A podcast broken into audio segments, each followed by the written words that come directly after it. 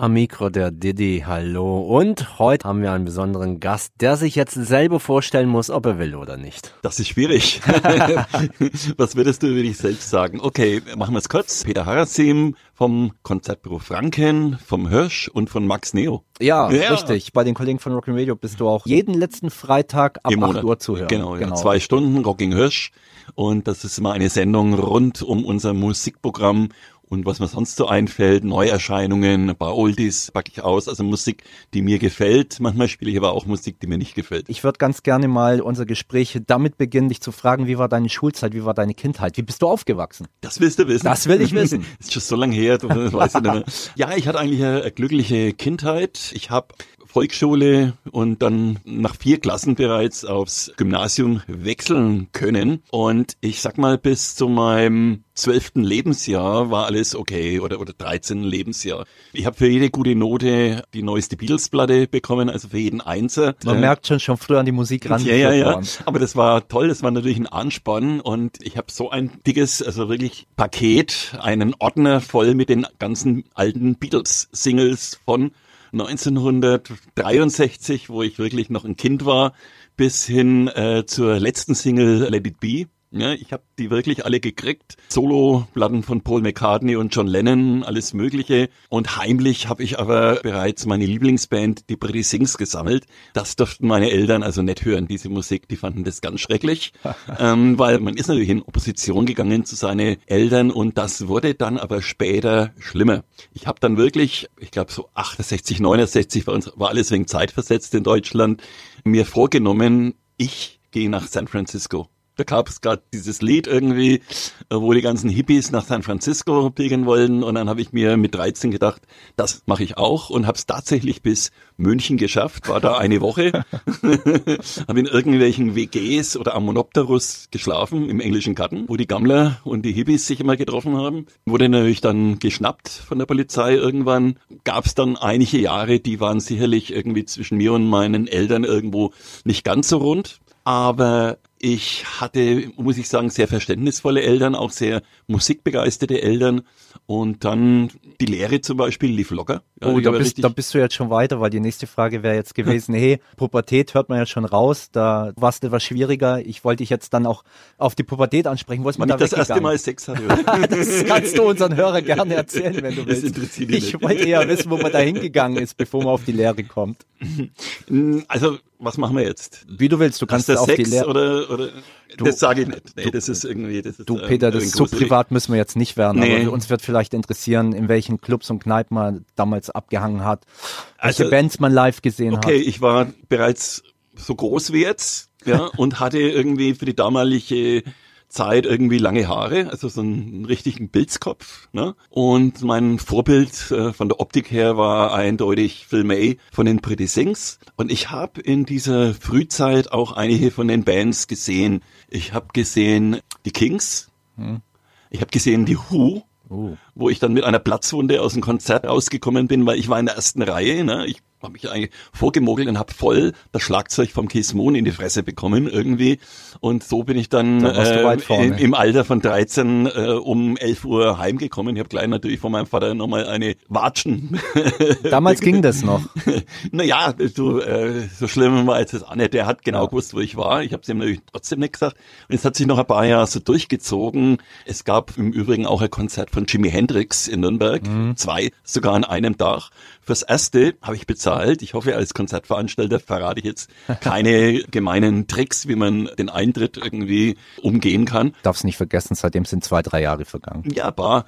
Aber es könnte theoretisch noch gehen, wenn es zwei Konzerte an einem Tag gäbe. Mhm. Jimi Hendrix hat also um 16 Uhr ein Konzert gegeben. Da hatte ich natürlich eine Karte und hat dann um 20 Uhr nochmal eins gegeben. Und weil mir das so gut gefallen hat, habe ich mir natürlich ins Klo eingeschlossen Ne, nach dem ersten Konzert habe ich eine halbe Stunde ins Klo gestellt, habe hab gewartet und bin dann wieder raus und habe das zweite Konzert angeschaut und habe mich dann einfach am Boden gesetzt. Das ging auch damals, weil die Ordner, die waren alle irgendwie zwischen 90 und 100, die haben sich nicht getraut, irgendwie äh, jungen Leute äh, in irgendeiner Form, äh, ne, da waren die ganze Halle, die Leute haben gemacht, was sie gewollt haben, die haben Joints geraucht, die haben Bier mit reingebracht. Also das kann man sich heute alles in der Meistersingerhalle nicht mehr vorstellen. Okay, dann wissen wir auch, wo es war. Meistersingerhalle genau. damals, ja. Mhm. Aber ich habe dich unterbrochen, als du von deiner Lehrzeit erzählen wolltest. Die Lehrzeit war gut.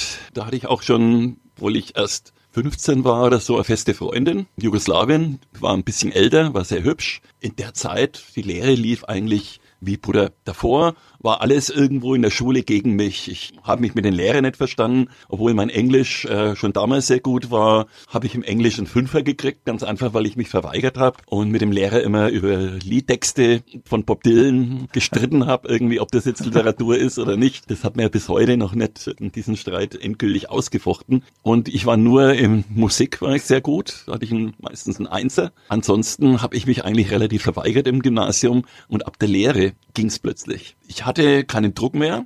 Es hat mir Spaß gemacht, in einem Betrieb zu arbeiten, wo ich als ich reinkam, erst einmal der mit den kürzesten Haaren war.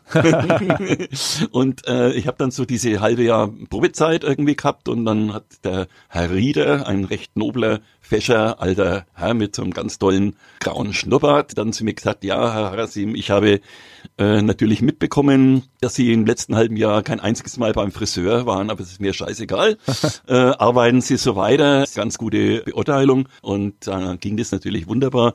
Ich habe sogar Nachtschicht gearbeitet im Büro und hatte für einen Lehrling dann auch relativ viel Geld. Also ich konnte in Urlaub fahren mit meiner Freundin, habe dann mit 18 ein Auto gehabt und ab da ging es dann richtig gut. Auf den Urlaub will ich später auch noch zu sprechen kommen. Jetzt würde uns natürlich aber interessieren, wie ging es dann nach deiner Lehrzeit weiter? Was hast du dann gemacht? In dem erlernten Beruf weitergearbeitet? Es war Speditionskaufmann. Hm. Ich habe das eine Zeit lang gemacht. Es folgten noch ein paar sehr wilde Jahre. Also ich habe es dann mal so wirklich ähm, gut krachen lassen und sagen wir mal von dauerhaften Arbeit irgendwie wollte ich nicht viel wissen. Aber auch da wurde ich irgendwie von einem Tag auf den anderen irgendwie wieder geläutert. Ich habe dann einen Job bekommen beim Hermes-Versand, sowas gibt's ja heute immer noch. Mhm. Und plötzlich hatte ich wieder unglaubliche Freiheiten. Bereits mit 17 oder so habe ich angefangen bei der Abendzeitung zu schreiben über Musik. Das war also meine andere Einnahme. Ich hatte eigentlich, sagen wir mal, für einen, einen Jugendlichen, ich sage immer, ich hatte immer ein bisschen mehr Geld, wie ich eigentlich brauchte. Das war gut. Auch für die Jugendlichen meistens nicht so gut, aber. Naja, doch. Ähm, ich meine, ich habe keinen Blödsinn damit okay. gemacht. Ich habe sicherlich mal Waffen für El Salvador 50 Mal gespendet. Ja, ja. ja klar. Und äh, naja, äh, aber es war sicherlich auch ähm, eine relativ glückliche Zeit. Ich habe angefangen dann schon Anfang 20 bei den Ramrods das wäre die nächste Frage. Wann ging es dann mit der eigenen Band los? Ähm, ja, Anfang, äh, äh irgendwie Anfang der 70er Jahre. Mhm. Und jetzt war es so, dass in der damaligen Zeit gab es in Nürnberg fast nur Blues- und Jazzbands. Die wenigen Bands, die anders waren, die hatten halt kein Publikum. Da wir aber irgendwie Musik machten, die im weitesten Sinn äh, vom Rhythm and Blues kam und das halt einfach ein bisschen äh, anders auf die Bühne gebracht haben. Also ich habe damals schon Putzelbäume gemacht oder äh, bin ins Publikum gefallen. Ich hatte mal einen Zeitungsartikel, da hieß es, ja, die Ramrods waren wieder recht gut auf, auf irgendeinem Festival, nur hast der Sänger war auf Droge. So, nee, nee, nee. Okay. Dann hast du ja nicht war auf einer bitterbösen Droge und ähm, ich schwöre, ich war der einzige Drogenfreie in der Zeit in der Band. Ich glaub's dir von der Band, die Zeit zum Konzertbüro. Was hast du da dazwischen alles veranstaltet? Ich habe beim Hermes-Versand sieben Jahre lang gearbeitet und hatte ein gutes Einkommen. Habe meine eigene Firma beim Hermes-Versand gehabt. Also war so wie so ein Subunternehmer. Mhm. Und das war ein guter Vorteil, weil ich konnte zum Beispiel vier Tage arbeiten und drei Tage nach Berlin fahren in ein besetztes Haus und dort mich mit einer Punkerfreundin treffen. Also das war alles möglich. Ne? Ich habe auch Geld gehabt für relativ interessante Weltreisen. Ich war zum Beispiel durchaus mal zwei Monate in Mexiko und nicht nur drei oder vier Wochen wie ein normaler Arbeitnehmer. Ich hatte halt einfach mehr Zeit. Ich war lang in Indien unterwegs und immer wenn mir das Geld ausgegangen ist, bin ich halt wieder zurück und bin beim Hermes-Versand wieder eingestiegen. Okay, dann ziehen wir die Urlaubsfrage vor. Ich glaube, Indien hat's dir eh angetan. Ja, schon. Fährst du regelmäßig nach Indien oder hast du auch noch andere Urlaubsziele? Also seitdem ich mit der Maya zusammen bin, jetzt seit 16 Jahren, die hat es ein oder zweimal mit Indien mitgemacht und dann hat sie natürlich andere Ideen aufs Tablett gebracht und ich bin auch froh drum. Ich habe inzwischen so ziemlich fast alle asiatischen Länder bereisen können. Ich war dann die Alternative mal Nepal oder Tibet. Da bin ich sogar mit dem Motorrad hingefahren. Also das ist ja jetzt auch nicht so viel anders wie Indien. Ja. Ne? Also ich bin schon immer in dem Eck gewesen in früheren Zeiten war ich, wie gesagt, dann auch in Amerika. Ja, auch äh, Costa Rica war ich ah, zweimal. Okay. Ich war ein paar Mal in Jamaika. Mhm. Das war auch sehr, sehr cool. Und habe dort zum Beispiel die Wailers und alle möglichen Musiker getroffen und oh, mit denen abgehängen, äh, bei Muda Baruga immer Mittag gegessen. Also ich habe meine Kontakte, die ich dann damals schon hatte, irgendwie gut genutzt. Ich war in Brasilien und Argentinien und zum Beispiel bei Ozzy Osbourne dann Backstage oder so. Das ist alles passiert oder bei ähm, also Paradise Lost und, und diese Bands, für die habe ich ja damals schon gearbeitet, haben mich dann eingeladen, Therapy und da war ich halt Backstage und habe äh, mit Megadeth zum Beispiel denen Zigaretten ausgegeben und so. Also das waren schon schöne Erlebnisse. Das heißt, wir bewegen uns aber jetzt schon mit großen Schritten Richtung ja, ja, Konzertbüro. Ja. Wir müssen nochmal zurück, ja. Nö, ist okay. okay. Da ich die Urlaubsfrage eh vorgezogen habe und du deine Freundin angesprochen hast, würdest du dich als Familienmensch bezeichnen? Nee. nee, Dann, wie ist ich, ich wollte auch nie heiraten. Also ich habe ja erst vor ein paar Jahren äh, äh, geheiratet. Ich war ein WG-Mensch. Ja.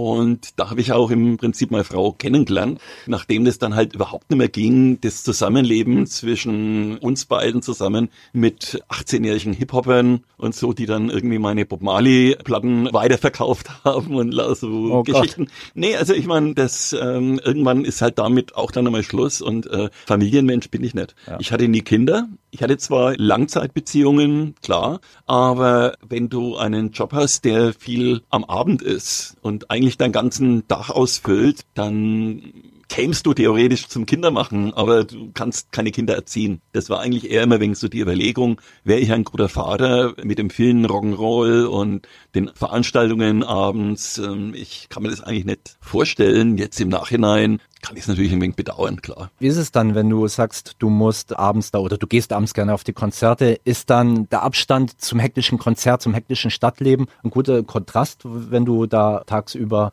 du wohnst ja außerhalb, wenn mhm. du da außerhalb die Freizeit, die Landschaft genießt. Ähm, naja, bei mir läuft so ab, wenn ich aufstehe, habe ich erst einmal zwei Stunden im Haus zu tun. Ich habe Hühner, ich habe Ziegen, meist ein Pflegehund, wir sind eine Pflegefamilie, wir haben Katzen, die müssen in der Früh alle mal wenig versorgt werden. Man muss vielleicht im Garten das ein oder andere tun. Und dann dauert es erst einmal so fast zwei Stunden, bis ich überhaupt aus dem Haus komme. Und dann ist meist Mittag und ich gehe ins Büro. Also in den Zeiten vor Corona war so. Und ab 19 Uhr begibst du dich dann halt zu der Veranstaltung, die am Abend ist, im Hirsch, da hast du nicht weit und gehst erst einmal hinter die Bühne und sagst den Künstlern Hallo oder isst mit denen vielleicht noch was. Raus gehst du dann, wenn die Show zu Ende ist und du zu den Künstlern Gute Nacht gesagt hast. Das also, ist so der Ablauf. Okay, das heißt, Landleben ist schon ein gutes Kontrastprogramm. Klar. Ja. Also am Wochenende genieße ich es auch. Wir haben relativ wenig Veranstaltungen an Samstagen und wenn es sich vermeiden lässt, bleibe ich auch am Sonntag gern zu Hause. Es gibt ja auch Star FM als Radiosender, können mhm. wir hier bei uns natürlich gerne sagen. Die äh, ja, logisch. Wir sind ja nicht kommerziell. Mal.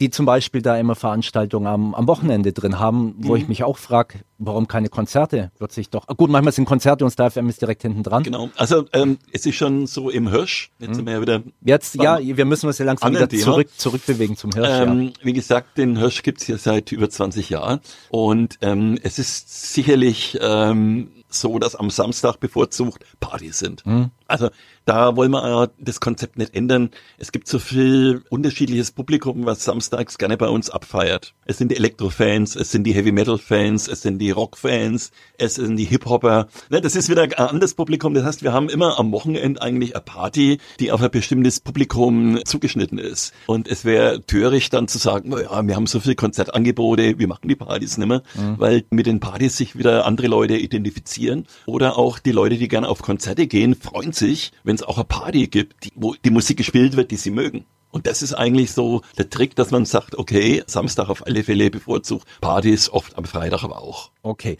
Und das bringt mich jetzt wieder zu meiner Ausgangsfrage zurück. Ja. Der Weg von ah, ja, ja. den 70ern zum Hirsch. Ja, ja, ja. Also wie gesagt, ich war bei der Abendzeitung mhm. und ich habe das natürlich freiberuflich gemacht, aber ich hatte viele Aufträge. Also ich durfte über alles schreiben, über jeden, Led Zeppelin, Santana, Udo Lindenberg und die auch alle zum Teil interviewen. Und äh, mit dem Lindenberg, da gibt's ein ganz tolles Bild von uns beiden aus den 70er Jahren. Wir hatten wirklich dieselbe Frisur damals.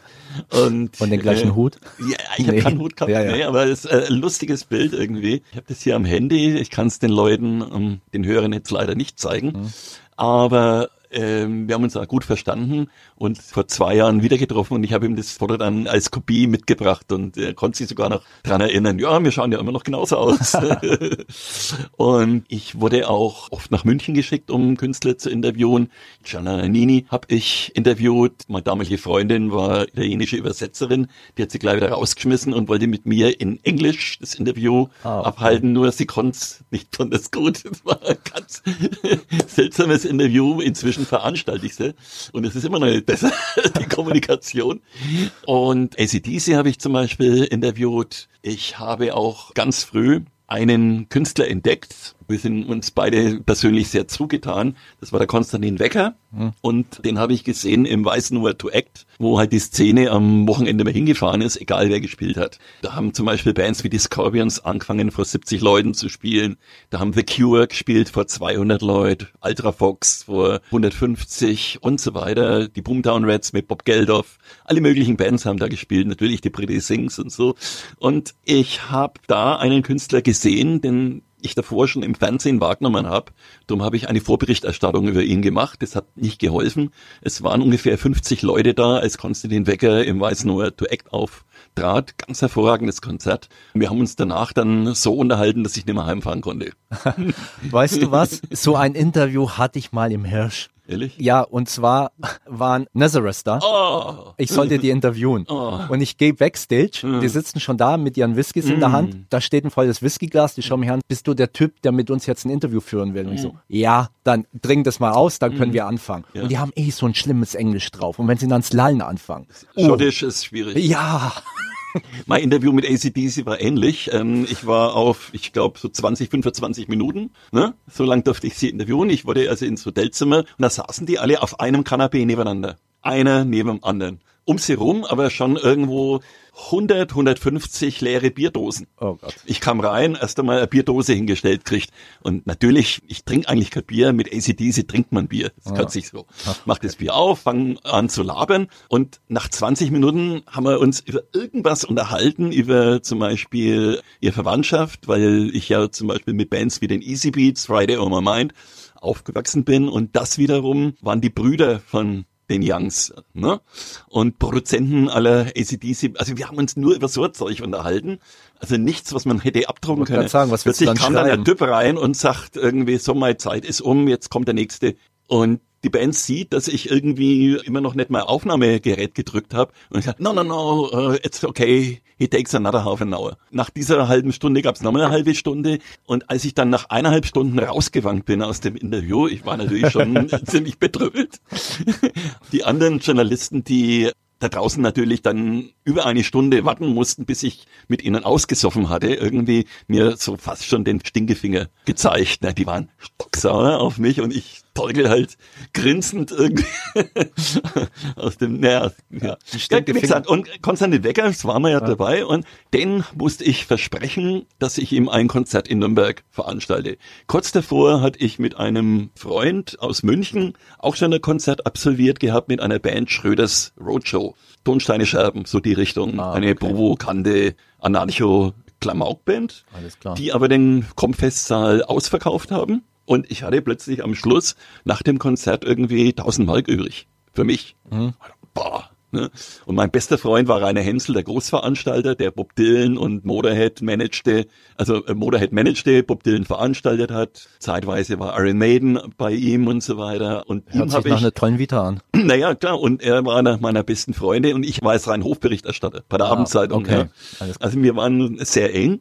Und ich gehe zu ihm und sage, Mensch, ich habe ein Konzert veranstaltet und das ging dann immer so weiter. Dann das nächste war Wecker. Wecker musste ich versprechen, dass ich ein Konzert mit ihm in Nürnberg organisiere. Und ich habe einen Termin reserviert im Com, K4. Und auf einmal kam der Song Willi auf den Markt. Und der wurde über Nacht riesig populär. Und plötzlich klingelt das Telefon am Wochenende und der Wecker ist dran und sagt, du, ich schicke jetzt die Plakate, ne? Wecker, ähm, du, ähm, du kannst doch mittlerweile in der Meistersignale auftreten irgendwie, ne? Sagt er, nein, nein, nein, ganz langsam. Eins nach dem anderen. Wir haben jetzt erst einmal ausgemacht, wir spielen das Konzert im Komm. Ja. Oder knickst du ein, hat er zu mir gesagt. Hab gesagt, nö. Also dann schicke ich dir die Plakate und organisiere das alles gut. Ne? Ich brauche Barhands und so weiter, ich brauche ein Catering, alles andere regle ich selber. Finde ich gut, dass er noch dran festgehalten hat. Ja klar, der wollte, dass ich zu meinem Wort stehe und dann hat er mir die Plakate geschickt. Das Konzert war natürlich so ausverkauft, dass die ganze Treppe nach unten voller Menschen war. Wir haben dann sogar Box ins Haus gestellt, damit die Leute unten auch was hören. Das Konzert hat, glaube ich, dreieinhalb Stunden gedauert und ich hatte 1500 Mark übrig. Ja, Gehe ich wieder zum Hänsel, ne, zu meinem Großveranstalter, kommst du, Rainer, ich habe schon wieder Konzert veranstaltet, ich habe schon wieder 1500 Mark verdient irgendwie, muss doch ziemlich gut laufen äh, im Moment. Und er hat es immer noch nicht ernst genommen. Wir mussten dann ein Benefits äh, für das Stadtmagazin Blarre, damals linksradikales Kampfblatt, organisieren und da war der Wecker sofort bereit für gratis zu spielen aus Freundschaft. Das hat er dann später noch einmal gemacht. Ich hatte halt für diese Festivals, für diese Benefits-Festivals viele Bands angefragt, auch Tonsteine Scherben und alle möglichen, die damals halt riesig populär waren, Bab, alle möglichen. Und ich habe oft dann von den Bands gehört, nee, an dem Dach können wir nicht, aber wir würden gerne äh, mit dir ein Konzert machen, vielleicht drei Monate später, das könnten wir uns vorstellen. Plötzlich hast du veranstaltet Tonsteine Scherben, und das Telefon hat geschellt und der Wolf Mahn war dran. Das Telefon hat geschellt und Hannes Wader wollte veranstaltet werden. Ne? Du hast den Wecker dann natürlich weiterhin gehabt. Auf einmal warst du Veranstalter und ich habe immer noch meine Pakete ausgefahren für einen Hermes-Versand, hatte aber ein Rückenproblem. Okay. Das heißt, ich konnte ein Jahr so eine Art Wiedereinschulung in einen Bürobetrieb bekommen und habe in der Zeit mit meinem Kompagnon Axel Ballreich das Konzertbüro aufgebaut. Also einfach die Anfänge. Mhm. Und ich glaube, die erste englische Band, die wir veranstaltet haben, war, glaube ich, Climax Blues Band. Dann ging es aber Schlag auf Schlag. Aber das habt ihr nicht alles im Komp veranstaltet, oder? Nö, nö, wir haben dann irgendwie den Rührersaal mal angemietet oder so. Und vor allem Bab und die größeren Sachen, da mussten wir schon in die großen Hallen gehen. Ich habe nach wie vor immer noch bei der Abendzeitung geschrieben und ich war immer noch abends mit dem Rainer Hensel irgendwie in der Kneipe gesessen. Er sagt, sag mal, äh, veranstaltest Bab, ne? Ist das nicht eine Nummer zu groß für dich irgendwie, ne? Weil der da auch schon gemerkt hat, dass da irgendwie 3000 Leute kommen, ne? Er hat gesagt, na ja, Rainer, ich kann jetzt auch nicht helfen irgendwie. Und dann war er so leicht pikiert, ich könnte erkranken, aber wir waren so gut befreundet, als dass er ernsthaft darüber äh, mit mir streiten wollte.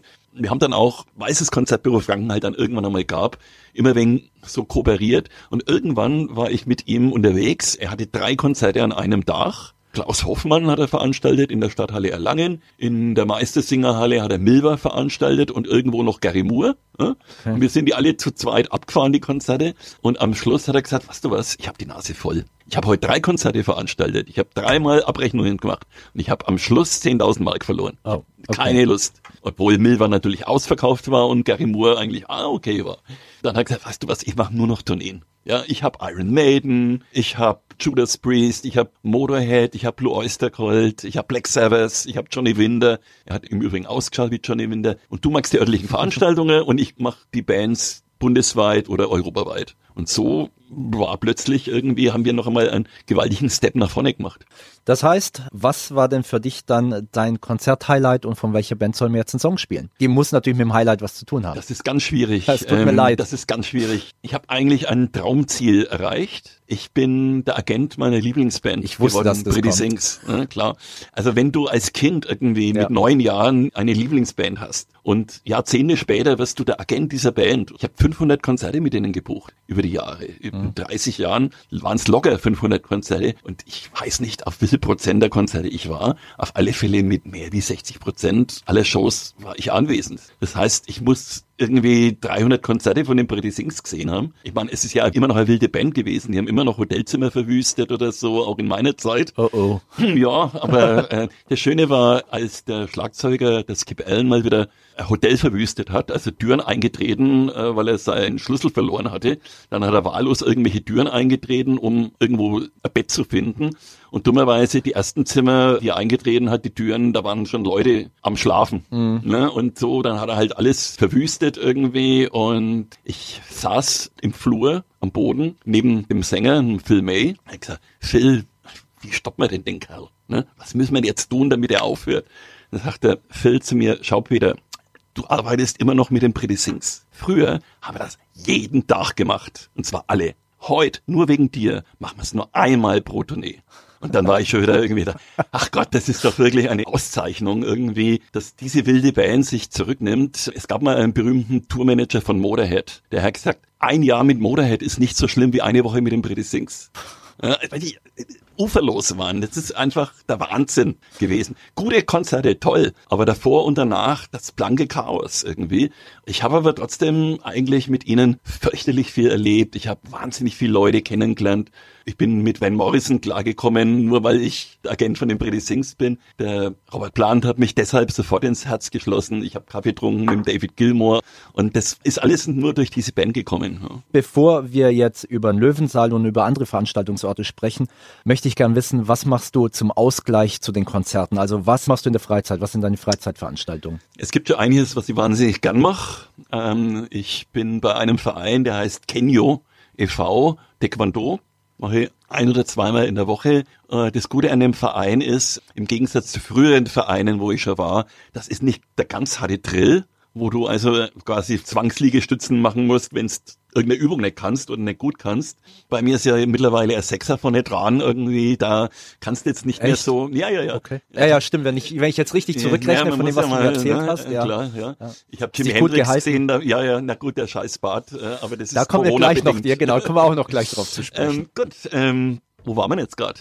Äh, ah, ja, aber Sport, du, genau, ja. freizeitmäßig. Also ich mache gern äh, Taekwondo, das macht wahnsinnig Spaß. Ich mache gern Urlaub ich habe eine Band, die Ramrods, ja, die immer noch irgendwie so auf 10 bis 20 oder manchmal noch mehr Konzerte im Jahr kommen. Hast ich spiele gern Gitarre. Zeit überhaupt? Ja. Muss. Ne? Mhm. ja. Ich spiele gern Gitarre, sing gern und gehe gern spazieren bei mir draußen. Ich fahre unheimlich gern Motorrad. Was ich mit dem Motorrad machen kann, das mache ich nicht mit dem Auto. Ich habe zum Beispiel zehn Jahre langes Programm am Chiemsee Reggae hm. betreut und gebucht und war da auch zehn Jahre lang immer, die wussten gar nicht, dass ich ein Auto habe. Haben immer gerne, er ist auf dem Motorrad festgewachsen irgendwie. Ne?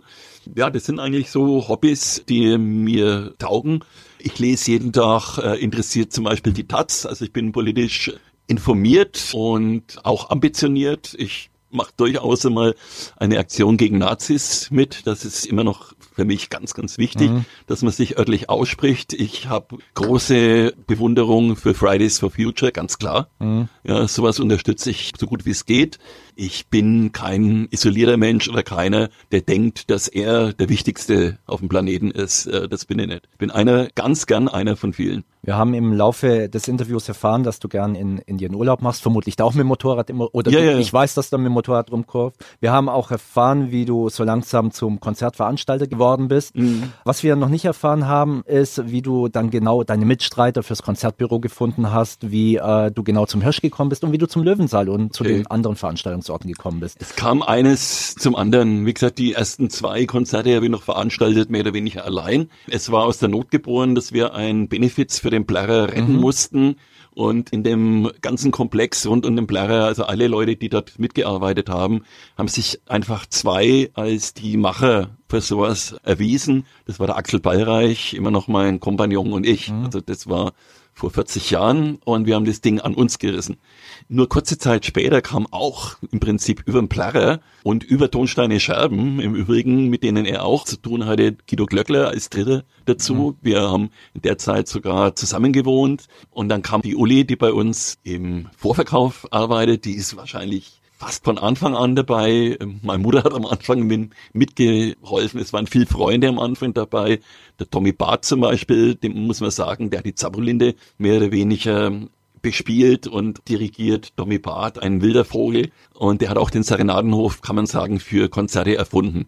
Und dann kam auch noch der Löwensaal dazu? Dann kam irgendwann der Löwensaal dazu, auch relativ früh. Da gab es also eine Zeit, da haben wir zum Beispiel so Sachen wie Rory Gallagher, Colosseum, alles Mögliche dann gemacht. Und dann gab es halt andere, das Forum zum Beispiel, das hat das damalige Konzert Nürnberg, jetzt Entertainment gemacht. Und da sind wir lieber da reingegangen, weil halt natürlich äh, das Bekannte von uns waren und die Bedingungen zeitweise besser. Das heißt, die haben halt einfach gesagt, komm, macht bei uns, wir brauchen Veranstaltungen irgendwie und dann haben wir aber trotzdem den Löwensaal nach vielleicht zwei oder drei Jahren Pause wieder reaktiviert und jetzt haben wir den halt 100 Prozent gepachtet. Und der Platz hat teilweise trotzdem nicht gereicht, dann Gibt es Veranstaltungen, Open Airs, die, Ja, ja. die du machst?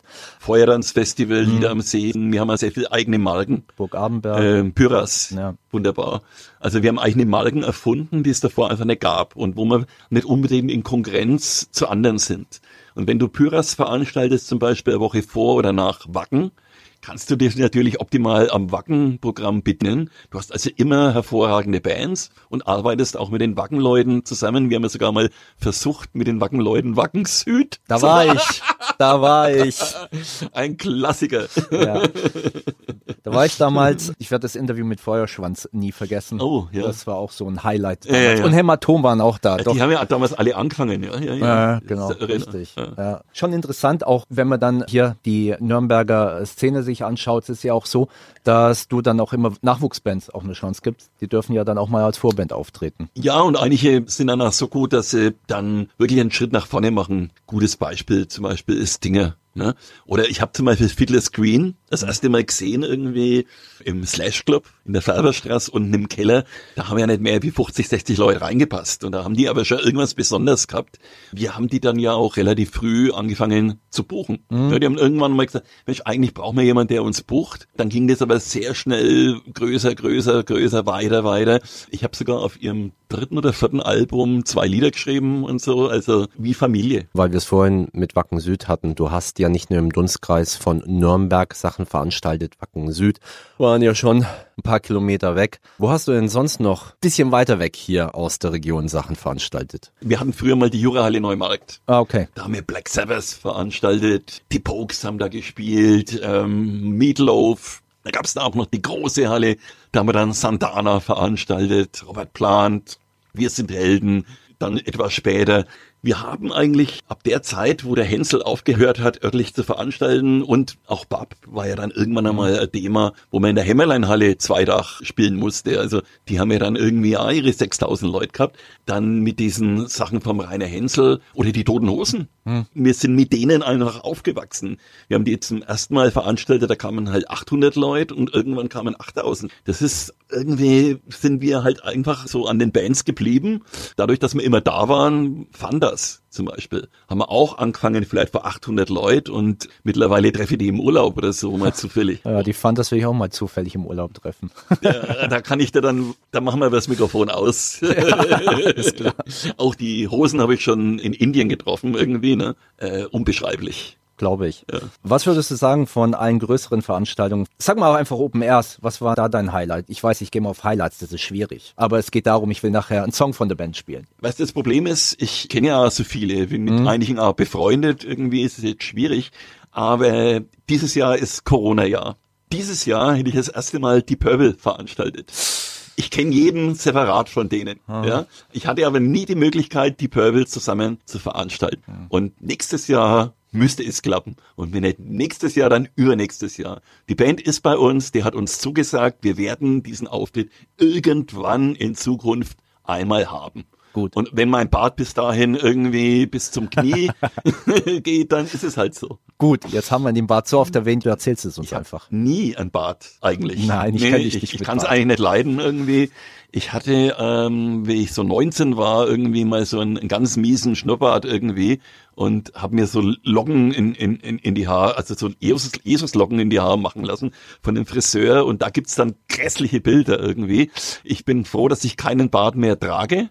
Ja, aber als Protest äh, gegen Corona, ich will so gern wieder Veranstaltungen machen, ich will so gern wieder Rockkonzerte sehen, äh, aus Protest und um als Opposition gegen Corona, um den äußersten Nachdruck zu geben, rasiere ich mich nicht mehr seit sechs Wochen oder so.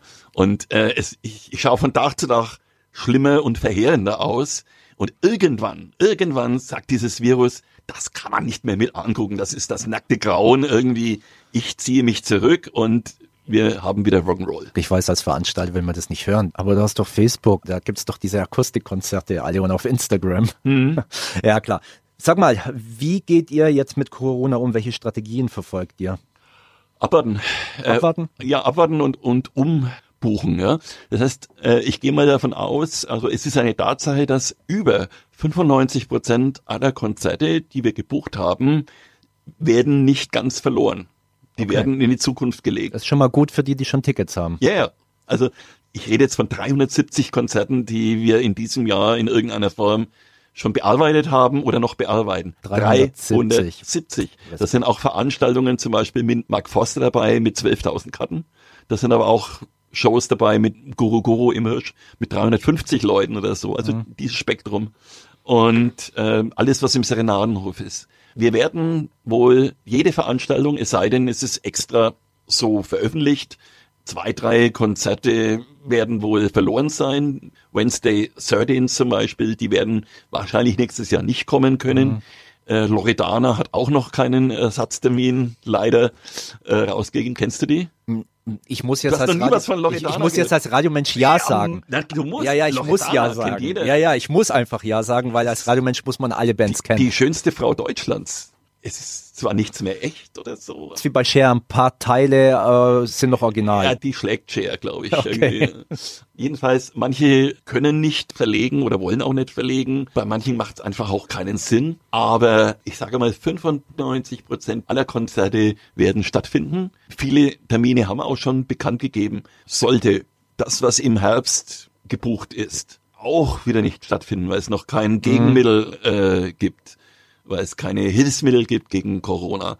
Und wir müssen nochmal verschieben, dann verschieben wir halt nochmal. Weißt du, das Problem ist einfach wirklich, ähm, es geht natürlich ein Büro wie uns. Wir haben kein Kapital äh, auf dem Konto, äh, was wir über die Jahrzehnte angesammelt haben. Wir haben alles immer wieder reinvestiert in Veranstaltungen, ja, in Technik und so weiter. Es kann natürlich sein, dass uns irgendwann die Luft ausgeht. Aber die Eintrittsgelder sind separat und sind gesichert. Aber die Wirtschaft hat doch irgendwelche Pakete geschnürt. Äh, es flankt also für, für, die Wirtschaft wurden Pakete Die können geschnürt. nicht jeden Betrieb, den es in Deutschland gibt, irgendwie äh, finanziell so unterstützen, dass die Sicherheit da ist, dass er überlebt. Die Frage ist halt immer irgendwie dieses hässliche Wort systemrelevant. Mhm. Ich kann schon immer hören. Ne? Mhm. Ich denke, was wir machen, irgendwie mit 500 Konzerte und Festivals und mehreren Locations, die wir betreiben, sind wir systemrelevant. Musik Klar. ist ein Grundbedarf Comedy, Unterhaltung, natürlich sind wir systemrelevant für unsere Region. Klar, es ist Kulturgut. Wenn es die 500 Veranstaltungen nicht gäbe, ja. irgendwie, dann hätten wir ein trauliches Nürnberg und ein trauliches Mittelfranken, ganz klar. Äh, ich will jetzt das nicht überhöhen, was wir tun, aber es ist ein Fakt. Ist auch eine von meinen Fragen, die wollte ich dir erst am Ende stellen, aber mhm. dann ziehe ich es halt einfach vor. Was für Nachwirkungen erwartest du auf die Kulturszene oder auf die Gesellschaft allgemein? Vielleicht rucken ein Haufen Leute ein wenig mehr zusammen. Mhm. Das passiert ja schon. Das ist die Umgangsformen irgendwie. Auch du merkst ja sofort, auf wen du dich verlassen kannst. Wir haben ja auch diese Spendenaktionen. Jetzt erst einmal zum Beispiel für den Hirsch hm. und so weiter. Und ähm, es ist halt, wir können ja da reingucken, wer spendet irgendwie, sehen die Namen. Und äh, manchmal ist es sehr rührend. Weißt du, da sind Musiker, die nur in ihrem Leben zwei, dreimal im Hirsch gespielt haben aus der Region, die zahlen was. Ja. Und ähm, die bedanken sich quasi für die Abende, die wir ihnen bieten, durch eine kleine Spende. Ne? Und das ist so rührend, weil gerade wenn man Namen liest, die man kennt, Mitarbeiter von uns, die wir normalerweise bezahlen, spenden für ihren eigenen Laden. Ja, da kommen da fast die Tränen. Das ist irgendwie hart, aber es ist so. Und du erzählst uns jetzt bitte genau, wie man bei der Crowdfunding-Aktion mitmachen kann. Relativ einfach. Man kann auf die Hirsch-Seite gehen, www.hirschcc oder www.der-hirsch.de und dann findet man relativ schnell den Button, wo man auf diese Start Next Seite kommt. Man kann aber auch in der Suchmaschine Google oder sonst was eingeben, Start Next, Hirsch Du wirst sofort auf diese Seite gelenkt. Du kannst da was kriegen dafür. Ne? Also du kannst zum Beispiel mal äh, Essen kriegen irgendwie mit Künstlern, äh, T-Shirt. Du kannst auf so einer Wand deinen Namen verewigt haben. Ich glaube, das kostet 50 Euro. Das ist dann eine Wand, die im Hirsch steht und da ist dann irgendwie unter den Dear Friends mit zwei E, also Hirsch auf Englisch heißt der Dear, gibt's eine Wall of Dear Friends und da finden sich jetzt schon einige illustre und freundliche und nette Namen. Ihr habt aber noch ein paar andere Crowdfunding-Aktion geplant. Ja, wir werden wahrscheinlich Ähnliches tun fürs Feuertanzfestival mhm. und für Pyras und für Lieder am See. Und zwar aus dem Grund, weil die Leute uns wirklich massenhaft anschreiben, was können wir für euch tun? Ihr macht seit 20 Jahren unsere Festivals. Ja? Jetzt habt ihr hundertprozentig, das wissen die auch, ein Problem. Wir wollen unsere Karte nicht mehr zurückgeben. Wir kaufen uns fürs nächste Jahr eine neue.